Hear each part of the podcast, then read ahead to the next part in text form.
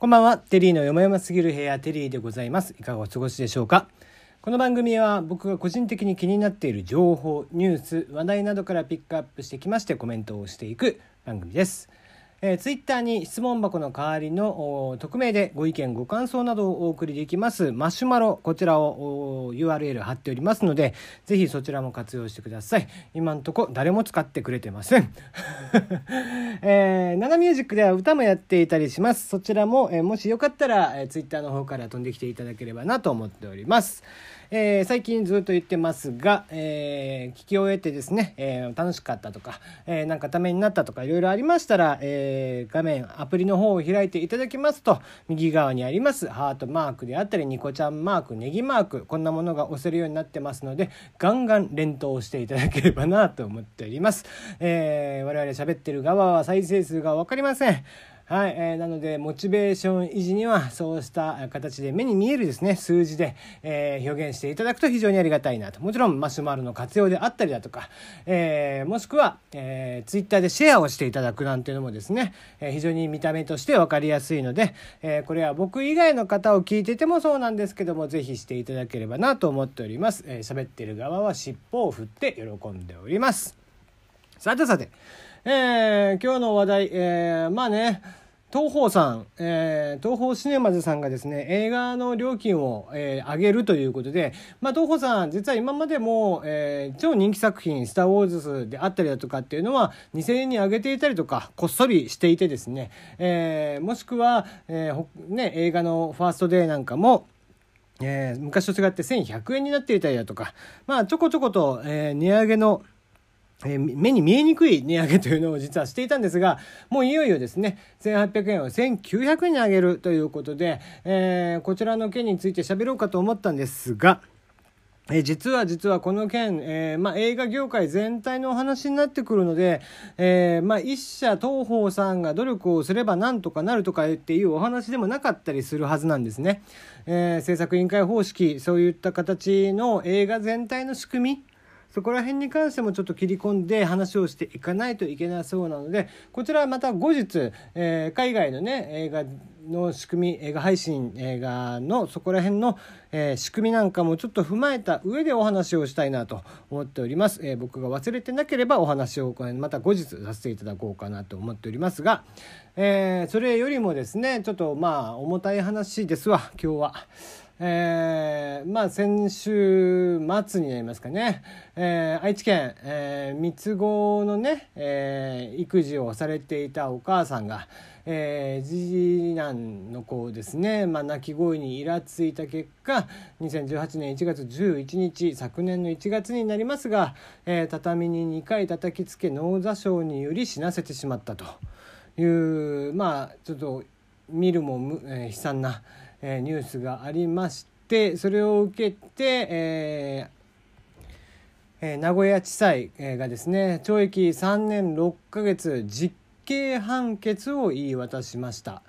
えー、正直この件に関しては、えーまあ、僕はですね情状酌量の余地がやはりあると思ってています。えー、例えば、えー、そうですね強姦なんかをした上で、えー、執行猶予で出てくるとか無罪で出てくるとかっていう、え人もいっぱいいる中、え三つ子をね、育てていて、えほぼワンオペ、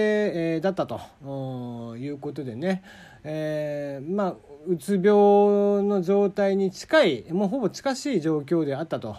いうことで、えー、ただ完全責任能力があったという認定をされたと。いうこと、えー、無抵抗無防備の被害者を畳の上に2回叩きつけるた、えー、様は危険性が高く悪質などと量刑理由を述べました、えー、ということなんですけども。えー、法律というのはですねいかんせんこう男が作っているんですよ。で往々にしてほとんどのものがおそらくはそうだと僕は認識をしています。えー、でまあ例えば日本の法律っていうのはですね結構一方的なものが多いんですよ。えー、離婚をする時をちょっと例に挙げると逆に今度は男性が非常に弱くなる。えー、男性は働き女性が家で家事をするそういったた、えー、思想というのが、まあ、まだまだ残っていて、えー、もっと言えば法律なんかでは全然根深く残っている、えー、家庭裁判所で、えー、ね離婚の調停なんかをしに行くと、えー、お母さんたちはあなたが頑張らなければいけなかったんじゃないのとかっていうわけのわからない説得をされるとかっていうのが多々あるわけです。でもまあか、えー、その人たちは調停の、えー、携わる人たちは法律家ではないのであくまで説得をするっていう側であって、えー、実際問題で、えー、離婚するってなった時にはほぼほぼ男性が、えー、子供の親権を取るということができないんですね。うんえー、これはもう残念ながらそうで、えー、僕も実際それを分かっていたので、えー、離婚する時にはその調停などなどもせず、え裁判なども、えまあ調停したから裁判なんでね、えそこら辺は全くせずに、え元嫁のところに、え子供を預けたということになるわけなんですけども親権も、え向こうにあるということなんですが。えー、逆に今度はですね、えー、こういった形で、えー、母親が、えー、何か事件を起こしたとなるとですね、えー、やっぱり裁判所というのは男性の裁判官が非常に多い。今回も、えー、裁判長は男性の方。で、えー、実刑判決、えー、いきなりですね、えー、子育てをおそらくしたことがないでしょう。そんな人が裁判をすると。いうことなんですよね。例えばこれが、裁判員裁判などで女性が数人ちゃんと入っていて、え、バランスよく、入っていた上で、え、女性のね、え被告人の方、えこちらの方のお話を聞いていて、え例えばうつ状態であったとかっていうところをね、え話を聞いた上でってなるとこれは実刑ではなく執行猶予がついたんじゃないかなと僕は思うんだよね。えーね、もう調べていくと、まあ、お母さん、えー、もう1日ほとんど1時間ぐらいしか寝れていなかったということなんですよね。まあ、えー、そんな中お前大体親父は何をやってたんだって話なんですが。えーまあ、僕はね常々、えーまあ、話を何回かラジオトーク、えー、ボイシーでもしてきたと思うんですけども、うん、基本的に結構子育てをしていたんですよほぼ料理以外は僕がしていて、えー、それこそ小さい時なんかも、えー、夜泣きをあやしてたのは僕だったんですよね。でやっぱり、えー、お仕事をして帰ってきて、えー、で、うん、夜ね何度もあその泣き声で起こされるというのであったりだとかまあ思ったようにもちろん子供なんていうのはちっちゃい子供赤ちゃんっていうのはさ、えー、言葉が通じるわけでもなく、えー、こっちがこうしてほしいなんてことを、えー、素直に言うことを聞いてくれるわけはないんですよ。え、とにかく全くこっちも慣れていない状況かの中でうんましてこれがまあ1人目要はいきなり 3, 3つ子だったわけですから1人目が3人いるっていう風な考え方をすればいいかなと思うんだけど、えー、1人目を育てるのなんて1人でも大変なんですよ。うん、だって親も経験したことがないわけですから。えー、そうした中でねあの全てが、えー、全く未経験、えー、こっちが思ったようにことが運ぶことなんていうのは全くない、えー、そうした状況下で、えー、まあ、僕もね、えー、一人で育て一人子一人の子を育てるのでさえも何ですかね、えー、マタニティブルーではない、え、マタニティブルーじゃないね産後うつではないんですけども、え、僕の方がなんかうつになりかけるというかね、えー、仕事以外仕事から帰ってってきたらまあ子供にご飯を食べさせたりだとか、えー、洗濯も、えー、全部自分がしてお風呂も入れて寝かしつけもして、えー、その後家の家事もしてみたいなことを僕もしていたんでね、うん、あの自分の時間なんかまず取れない。うんまあ気持ちを落ち着かせるということさえできない日々が続くんですねこれが、1年ないし、2年ぐらいかは続いてしまう。うんそれで3つ子というのって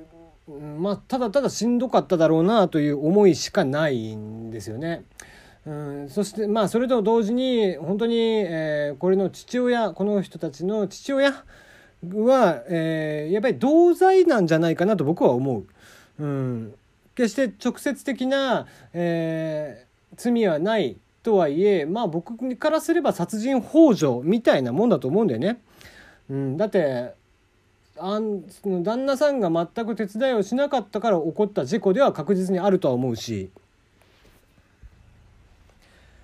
ね、1人でも2人でも子育てをしたことがある親だったら多分この、えー、被告のね、えー、心情というのが、まあ、3年6ヶ月の実刑というのが、えー、正直素直に入ってくるものではないんじゃないかなとは僕は思っています。うんまあおそらくは、えー、弁護側は控訴っていうお話になるんじゃないかなと思うんですが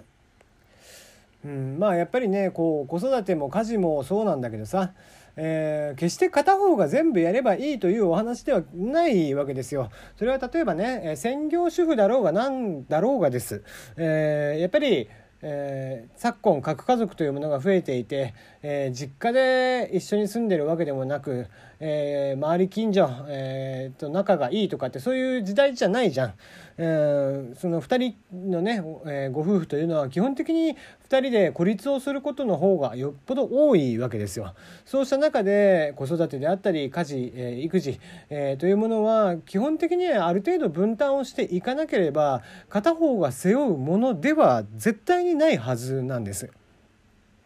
えー、そんなことをねえー、結局こういう裁判長とか、えー、原告そのね、えー、検察側というのは、えー